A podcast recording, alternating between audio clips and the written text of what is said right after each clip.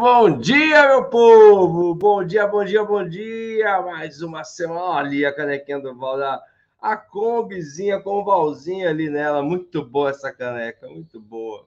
Muito bom dia, pessoal. Sejam todos muito bem-vindos para mais um episódio do Café com Oficina VHE, o maior programa brasileiro, né, que sai ali do nosso continente, da América do Sul, que fala, que traz notícias, que ensina que auxilia ali profissionais do setor automotivo a entender e dominar e trabalhar com veículos híbridos e elétricos. Começamos mais uma semana abençoada, né? Se assim o nosso Deus permitir, e ele há de permitir que seja abençoada mesmo na tua casa, na tua família, nos teus negócios, certo? Eu sou Francisco Almeida, eu sou diretor da Flex Company, mas acima de tudo, eu me considero um agente facilitador, né, para que você possa alavancar a tua carreira junto ao mundo dos VHEs, porque não tem caminho de volta. Como diz um velho ditado, para trás, passo para trás nem para dar impulso. Vamos para frente, meu povo, vamos para frente. E juntamente comigo, o nosso mentor, o nosso professor, nosso querido meu brother, Val Arraes. Fala, Val, muito bom dia, meu rei. Bom dia, Francisco. Bom dia, galera. Bom dia com energia, alegria e muita tecnologia, viu? Francisco, olha, tivemos aí um final de semana repleto de surpresas, ok? As novidades que eu tenho, que eu tive aí nesse final de semana, daria para a gente falar a semana toda e ainda sobra pano para manga, ok? Botar uma manga aqui na camisa da Flex Company, ok? Ainda sobra pano para manga, ó. Todo mundo acelerando os veículos eletrificados, ok? Essa chegada da Virtual no Brasil aqui para disputar mercado com a BID movimentou as marcas tradicionais, ok? E aí todo mundo que dizia que ia trazer carro elétrico para o Brasil depois de 2025 já está se antecipando, não é? Estamos, infelizmente, estamos tendo aí na indústria automotiva a falta de semicondutores no mundo todo. E o que está acontecendo? A maioria das marcas já estão migrando para os eletrificados neste momento, assim como fez a Caoa Cherry aqui no Brasil, ok? Então agora, mais do que nunca, vocês têm que ficar conectados e se prepararem. Pois é, dito tudo isso, que nem o Francisco sempre fala, não é? A, a Virtual já vai produzir os veículos eletrificados aqui no Brasil, ok? Já está montando CKD, obviamente, né? Traz o veículo desmontado, monta aqui, já está se preparando para iniciar a produtividade local e fazendo parceria com seus fornecedores. A tendência é eles terem aí produtos híbrido flex e 100% elétrico também no mercado brasileiro. Lembrando que a semana passada Estivemos no Palácio dos Bandeirantes, em São Paulo, junto com o governador e o CEO da Toyota, Rafael Chang, né, o qual fez o anúncio de investimentos na planta de Sorocaba para produzir é, veículos é, compactos, híbrido flex, carros populares, né, para poder massificar a venda de veículos eletrificados. E a Toyota também traz aí o portfólio de veículos 100% elétrico, veículos a hidrogênio, né? Muito bom, muito forte. Ok? A BID já prepara a planta lá de Camaçari, onde era da Ford, para produzir automóveis elétricos no Brasil, porque até agora ela também trazia como CKD, ok? Então está desencadeando um movimento muito forte aqui no Brasil. E sem dúvida nenhuma, essa semana tivemos uma outra novidade aí, que é da GM. A General Motors já vai iniciar a sua produção de veículos 100% elétricos no Brasil. Ok? Lembrando que a GM foi a única marca, a grande marca, a gigante, né? Chevrolet, General Motors, ok? Que não entrou é, no, no, processo de transição de tecnologia, ou seja, no segmento de veículos híbridos. A GM já saltou direto do combustão para o elétrico, porque eles entendem que a tendência é 100% elétrico. Então, não estão desprendendo energia, nem tempo, nem valores financeiros para a tecnologia híbrida, se posicionando neste mercado. Então, teremos muitas novidades da GM aqui no Brasil. Eles já estão testando um Opel 100% elétrico, que eu achei muito bacana, porque Francisco me lembrou o Cadete, né? Lembrei do Cadete, do bom e velho Cadete, que foi o, sonho, de consumo, né? É, de muita gente por aí. E eu falando diretamente com o CEO da GM, ele falou assim: o que é que você achou do produto? E eu disse: Ó, oh, eu só tenho uma pergunta. Vai ter um GSI conversível elétrico para a gente comprar? Amarelo. Né? Amarelo. É, isso, isso, isso, né? Então, gente, prepare-se, porque o futuro chegou e você tem que estar conectado conosco, ok? Eu sou Val Arraes, especialista em veículos híbridos, elétricos e autônomos. Estou aqui para contribuir com o seu crescimento profissional.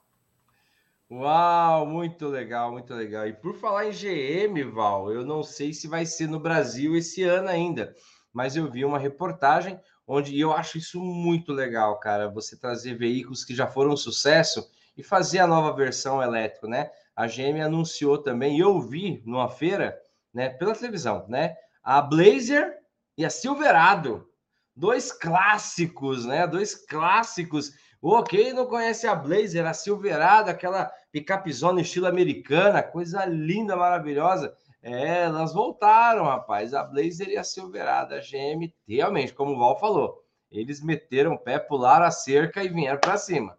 Bom, muito bom, muito bom, fantástico. Bom, e se você está aqui sintonizado aqui, né, no nosso programa, eu vou te pedir para cumprir o nosso ritual, né? Se você está curtindo, se está legal e se você está pelo YouTube, vai lá dar um like. Eu fiquei sabendo que no YouTube agora tem coraçãozinho. Dá um coraçãozinho lá pelo YouTube se está bacana. Se você estiver pelo Facebook, a mesma coisa. Curte lá para a gente entender de que a transmissão tá legal, de que tá, que você tá curtindo. Então, vai lá, vai lá agora, agora, agora. Não custa nada. Você está assistindo, vai lá no joinha e pá, clica para a gente entender que tá muito legal. E se você é gigante mesmo, se você se sente bem em contribuir com o outro, se você se sente bem em compartilhar o conhecimento, se você se sente bem em fazer as pessoas começarem com a semana melhor, pega esse link da live e compartilhe em algum grupo de WhatsApp que você trabalha, certo? Vamos lá, pessoal. É campo de batalha, certo? O Val caiu, mas já volta. São as coisas da internet, certo? Então vamos lá. Muito bom dia para o meu querido. Deixa eu ver quem já está aqui com a gente o Cláudio Arenda Church, meu brother lá de Curitiba, o Fábio Lagoa, meu professor de kart, o Isair. Ó, o Val voltou, voltou.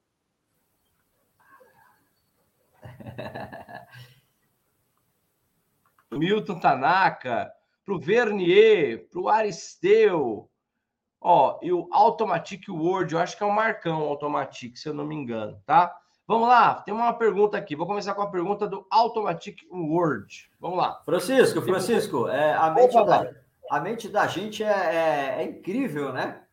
É. é. Automatic Word. Na década de 70, nós tínhamos uma música de discoteca que fez muito sucesso, que chamava-se Automatic Love. Né? E era uma música com um efeito sonoro interessante. E o clipe dela, já na década de 70, já parecia um robô, né? Então era muito interessante, muito bacana. Então, existem é, situações na vida, né, que marca a memória da gente. E falou Automatic Word, eu lembrei Automatic Love. Muito legal. Ó, vou até fazer um desafio. Isso que o Val acabou de falar para a gente aqui, no mundo da neurociência, né, da programação neurolinguística, isso se chama de memória afetiva. Memória afetiva. Eu vou fazer um isso com a sua memória afetiva. O Duval todo mundo já sabe, né? Que é a Kombi. O meu, o meu eu vou falar. No final dessa transmissão aqui, o meu eu vou falar. Vocês acham que é o Peugeot? Não é o Peugeot, não. Tem um, tem um carro que mexe muito com a minha memória afetiva, certo? Então, fica ligado, fica ligado. Então, coloque aí. Qual é o carro que mexe com a tua memória que você lembra assim, fala, ai, aquele carro. São tantas emoções, foram tantas emoções. Coloque aqui, certo? E além de mexer com a sua memória afetiva, vamos mexer com a sua memória futura. Você gostaria que esse carro se transformasse em elétrico? Ó, já mexeu aqui. Vamos lá. O, a pergunta do meu querido da Automatic Word, certo? Vamos lá, ele colocou: Bom dia a todos. Pergunta: é, é para fazer um reparo nos VHEs, eu desligo a chave de tensão, ok? Se eu estiver errado. E quais cuidados tenho que ter ao fazer um reparo nas baterias, já que a corrente elétrica vem delas? Boa pergunta, boa pergunta. Tem como secar água? Não tem como secar água, né, Val? Mas e aí? É, Val, então ele colocou aqui o Automatic Word, ele colocou já um procedimento que para trabalhar nos VHS, né? Se desliga ali a chave, a chave geral, né? A tensão, mas e para trabalhar nas baterias, haja visto que a, a energia, né, vem delas. Ô, Francisco, bota, bota isso, isso, porque deu uma congelada aí na internet uma, uma, picotada na mensagem. Mas vamos lá, eu, eu entendi, eu entendi, né? Para fazer reparo, desligo a chave de alta tensão, né? MSD, pessoal, é, procurem sempre ter isso na mente, né? É uma chave de alta tensão, é um desconector principal, né? Mas nós temos que utilizar a sigla internacional por padronização de norma mundial, ok? é, existe a possibilidade de alguém fazer uma entrevista de emprego, uma entrevista para poder é, homologar a sua oficina, né? E ele pode perguntar como se chama o desconector principal. Você tem que falar MSD, Manual Service Disconnect, ok? Isso é muito importante. Precisamos adotar esses critérios de normas internacionais justamente para entrarmos na padronização mundial de reparação e de eletrificação, ok? Sem dúvida nenhuma, para você é, fazer essa manutenção, você tira o desconector, né? E ele desabilita a rede de alta tensão, não é? Agora, para fazer a manutenção da, da, das baterias, nós temos que removê-la do carro. Então, você vai ter que fazer o mesmo procedimento, né? Você vai ter que desconectar, aguardar a tensão residual, desconectar os cabos da bateria, remover a bateria. Ok? Esse é o primeiro, é, o primeiro estágio. O segundo estágio, obviamente, que eu estou falando de uma maneira muito reduzida aqui, né? Porque isso aí seria a pauta para uma mentoria, ok? Ou para uma aula completa. É, Removendo a bateria, você vai abri-la, que a gente fala desencapsular. Fazer o desencapsulamento da bateria. Todas essas palavras que eu falo tá, são termologias da indústria, da fábrica de automóveis, né? Por isso a importância da gente se familiarizar, né? lógico, a gente conhece aqui a, a, o vocabulário do chão de oficina, mas no tocante a isso, a gente precisa ser o mais técnico possível, tá bom? Então, para fazer o desencapsulamento, né, paramentado com os EPIs, ok? Protetor facial, luva isolante, é, luva de proteção, né, que vai em cima da luva isolante. Você abre e o barramento lá dentro vai estar energizado. Tá? Aí que você tem que tomar cuidado porque você vai ter que utilizar ferramentas isoladas, ok? Chave 13, né? É, catraca, ok? Todas isoladas, com soquete isolado, ok? Para você abrir esse barramento. Então, enquanto o barramento está fechado, você tem alta tensão e tem potência.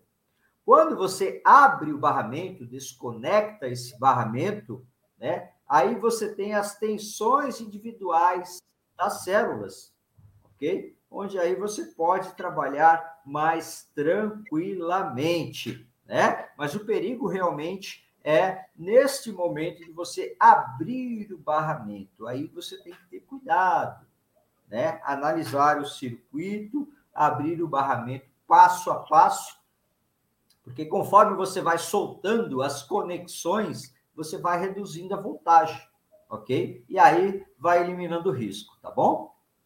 Muito bom, excelente. Gostei muito dessa pergunta do Automatic Word e essa resposta. Ó, Val citou aqui EPI, né, ferramentas isoladas, NR10 e, obviamente, o conhecimento. O que vai mais te livrar de todo e qualquer risco é o conhecimento. E nunca é demais falar sobre segurança. Muito bom, muito bom. Gostei. Começamos a semana muito bem. Um grande abraço para o meu querido Márcio Carvalho, Zé Roberto, Marco Sigmarote, Ribeiro, fala Ribeiro, meu brother.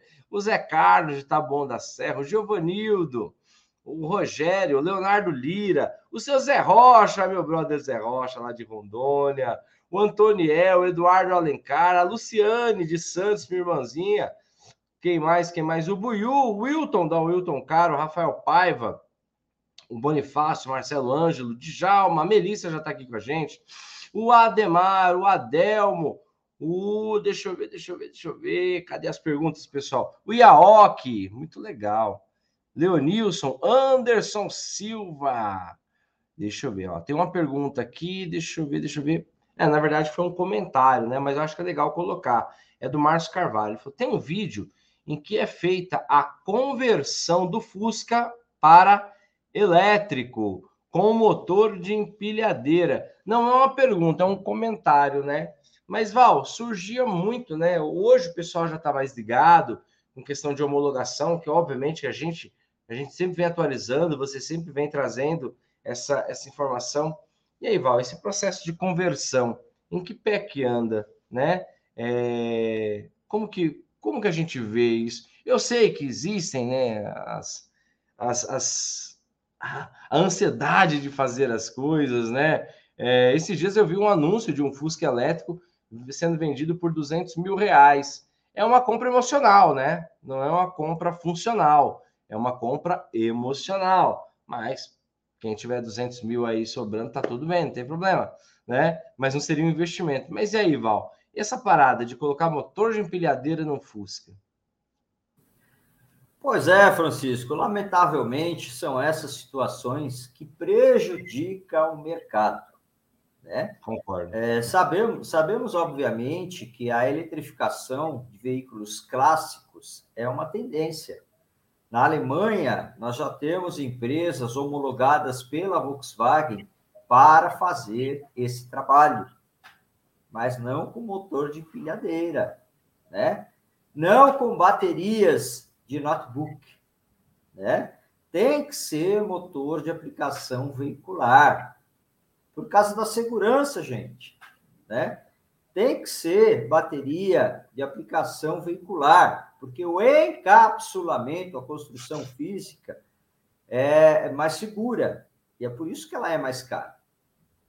Né? O notebook de uso residencial e comercial é uma situação. O mesmo notebook para você utilizar é, no chão de fábrica de uma empresa, né? ele é completamente diferente, ok? O notebook de uso tradicional da Siemens você vai pagar aí 5 mil reais, tá? O mesmo notebook, a mesma configuração, para você trabalhar com ele dentro da empresa, você vai pagar 20 mil reais.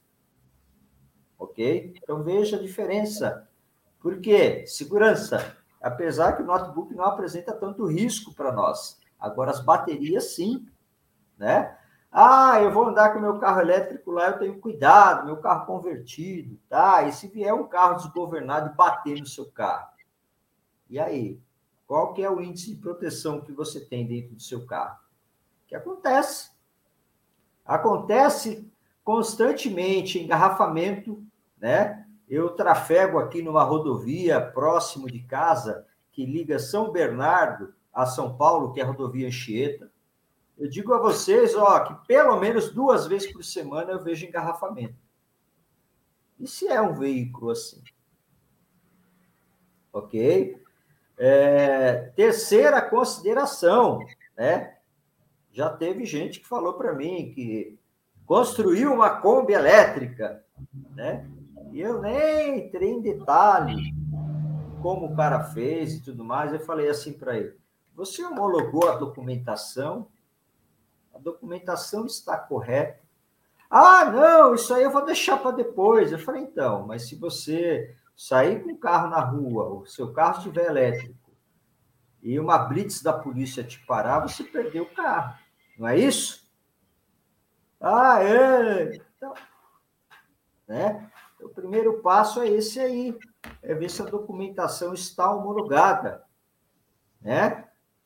Combustível externo, motor elétrico.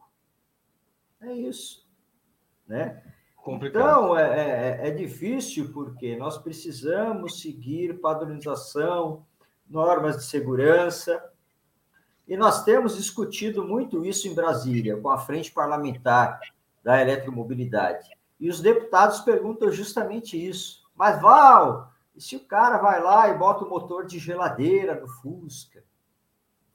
Se o cara vai lá e bota o motor de geladeira no Chevette? Né? Então, são essas situações que nos preocupam no mercado, ok? Na verdade, um grande. O Val é, iniciou respondendo essa, essa pergunta muito bem, né? É, algumas ações que podem prejudicar, prejudicar a evolução. Às vezes o que a gente acha que é evolução não é, né? A gente está falando aqui sobre procedimento de segurança, sobre performance, né? Não fazer um Frankenstein, né? Mas enfim, vamos seguindo, vamos seguindo. Agora a pergunta do Humberto de Souza. Um grande abraço aqui para o Hernandes. Fala, Hernandes para o Einstein, para o Jair Ambrosim, o seu Armando, meu brother lá de Biúna, para a galera de Manaus, tem aqui o, o, Encontro das Águas Hostel, né? Bom, vamos lá para a pergunta agora do Humberto. Humberto colocou: Bom dia, professor Val, Francisco. É, as montadoras vão montar um ponto de recolhimento das células de bateria para não jogar na rua? E aí, Val? haverá esse ponto. Deixa eu até colocar a pergunta dele na tela, né? Ponto de recolhimento das células. Faz sentido, né? Porque antes de um ponto de recolhimento dos PECs, as células, né? Num, num período aí de reparação, são as que vão ser ali é, é, substituídas primeiro, antes de um PEC completo. Faz muito sentido essa pergunta. E aí, Val, qual o procedimento, então, com as células danificadas? É, essas células elas terão que ser entregues nas concessionárias, na rede de concessionário, até mesmo para você adquirir uma bateria nova ou uma célula nova, como queira, vai ser necessário você entregar a velha, ok? Então as marcas terão responsabilidade, né, nesta logística reversa e no descarte corretamente ecológico, ok? Bom, isso aí, muito bom, muito bom. Então já sabe, pessoal, fez uma reparação, célula danificada, coloca ela num lugar seguro tal e faça essa entrega, né? Ó, o Mauri, o Mauri colocou aqui, trabalhei com um amigo em Campinas em 96, ele passava daquelas revendas de usados e quando viu um cadete GSI ele ficava maluco, parecia que quem não ficava, Mauri? Quem não ficava com GSI branco, GSI amarelo, preto, ah, Maria, aquilo ali era, era o sonho de consumo né, da galera, dos boy. Os boy gostavam muito. O Automatic World é o Marcão mesmo, não esqueci não, Marcão. É isso aí, Marcão. Eu lembro dele das mentorias, né? Ó, o Iaok colocou Maverick. Porra, aí, ó. O Automatic World colocou: o primeiro carro é um Corcel, né? Primeiro carro que eu mexi. Olha, mexendo com a memória mexendo com a memória. Ó, o Marcelo colocou Maverick V8, não foi o primeiro carro do meu pai, mas esse marcou a minha infância. O, o V8, né? Não tem como não marcar, né, meu rei? Não tem como não marcar. O Márcio colocou o 147 elétrico, ele quer ter um 147 elétrico, isso aí, isso aí. Vamos procurar. O, o Marcão colocou isso mesmo, MSD. É isso aí, Marcão. A gente vai, vai, vamos nos alinhando, vamos alinhando. Deixa eu pegar mais perguntas, perguntas, perguntas. A galera se empolgou aqui. É... A pergunta do Leonilson. Leonilson, ele colocou. Deixa eu colocar na tela. Vamos lá. Na tela, imagens na tela, quem diz da Atena. Vamos lá, Leonilson. Bom dia, professores. Professor Val, qual a qualificação das luvas que devo utilizar ao fazer a manutenção nos VHEs? A branca, a verde, a vermelha ou a amarela? Pois é, olha só, isso aí nós temos na nossa apostila, ok? Pela cor, sabemos a classificação, tá? Porém, existem fabricantes que têm tonalidade diferente, e às vezes essa tonalidade nos engana.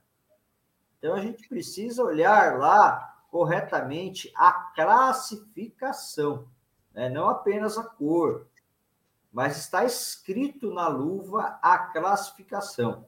E você tem que se atentar se ele é a classe 00. Ok?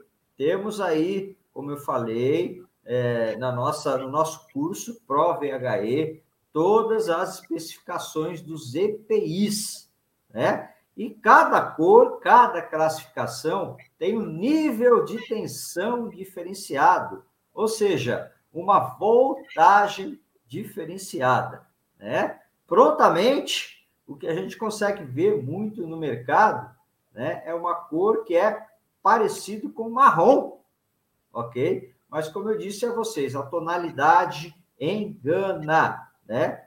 Então, verifique sim a tonalidade, tá? mas veja lá o que está marcado na luva. Classificação 00 até 1000 volts, tá bom? Muito bom. O Marcelo Ângelo colocou aqui assim, achei engraçado. Ele colocou: Francisco, você é muito elegante. Pode falar, essa gambiarra, é isso mesmo. É isso mesmo. Vamos usar a terminologia mesmo de rua, né? Essa gambiarra aqui, colocar um motor né, de geladeira, um motor de empilhadeira no carro, é uma gambiarra mesmo. Vamos lá. Pergunta do meu querido Wilson Leal, meu irmãozão. O Wilson colocou aqui, ó. Ao conectar o carregamento de DC, tem perigo de alguém se acidentar pondo o dedo? É a tensão nominal da bateria de alta que entra nesse plug? O carregador de AC é com fonte chaveada? Boa pergunta, Wilson. Olha, excelente pergunta, né? Nós temos que, é, bom, primeiramente eu entendo que ele falou aqui que a bateria está fora. Você vai carregar a bateria, né? É, toda vez que estiver carregando a bateria, você não deve desconectar o, pó, o cabo do polo, seja ele positivo ou negativo, com o equipamento ligado. Tá? Porque isso é arriscado. A gente vê muito vídeo aí é, de bateria chumbo ácido mesmo, explodindo, né? Mas é porque o cara foi lá e desconectou de uma vez. E a bateria estava em curto, ele não percebeu, ok?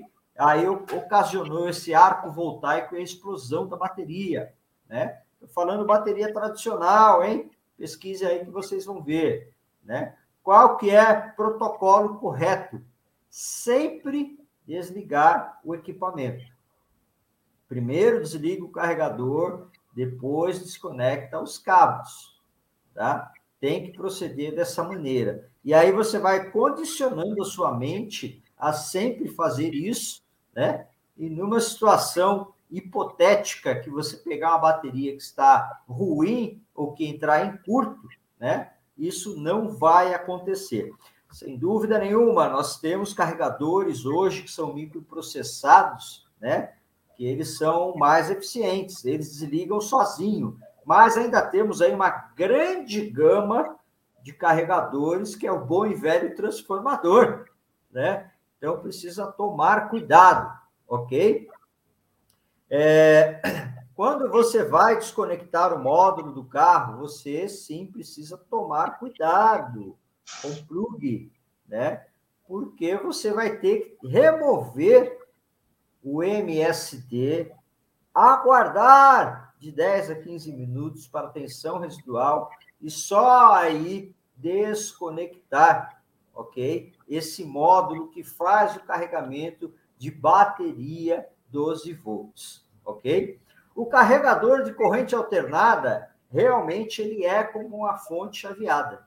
Ele é microprocessado, é uma fonte chaveada microprocessada que vai ler a flutuação de carregamento das baterias. OK? Então quando você a gente fala que é um carregador inteligente. Então quando você bota lá, né, conecta a bateria nesse carregador de fonte chaveada, ele faz essa verificação né? E fica monitorando tensão e corrente, tá bom?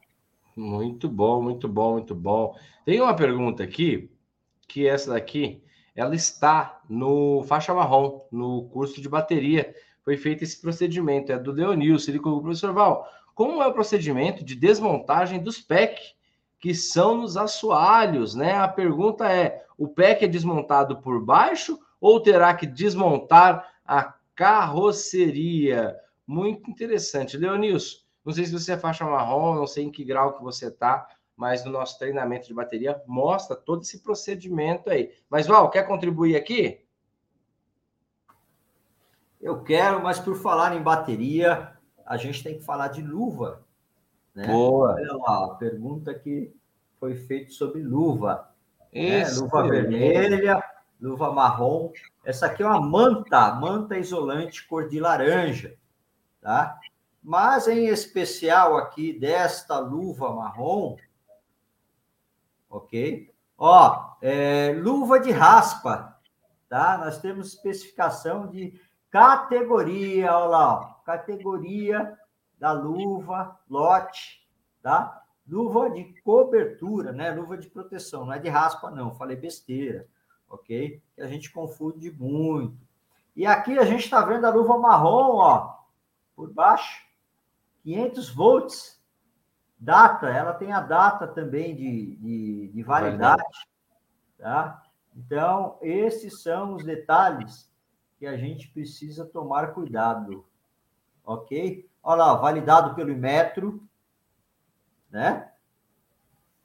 Tá? E assim sucessivamente ok?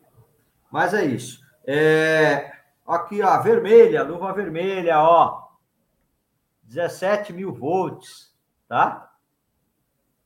Olha lá, classe 2, ok? E isso é o detalhe mais importante, tá bom? É, eu sabia que tinha aqui, mas não sabia se eu ia, se eu ia achar, né? É, na desmontagem do PEC, a questão é o seguinte: nós temos aí configurações diferenciadas de carro, né? Tanto no híbrido plug-in quanto é, no 100% elétrico, né? Só que a maioria realmente o acesso é por baixo, por causa do centro de gravidade do carro e por causa do peso da bateria. Né? Então, as montadoras, é, vamos falar aí do, do modelo Volvo, por exemplo, né, que é um, um híbrido, você também remove a bateria por baixo. Né? É um híbrido plug-in. Tá? Quando a gente fala plug-in, a bateria é maior.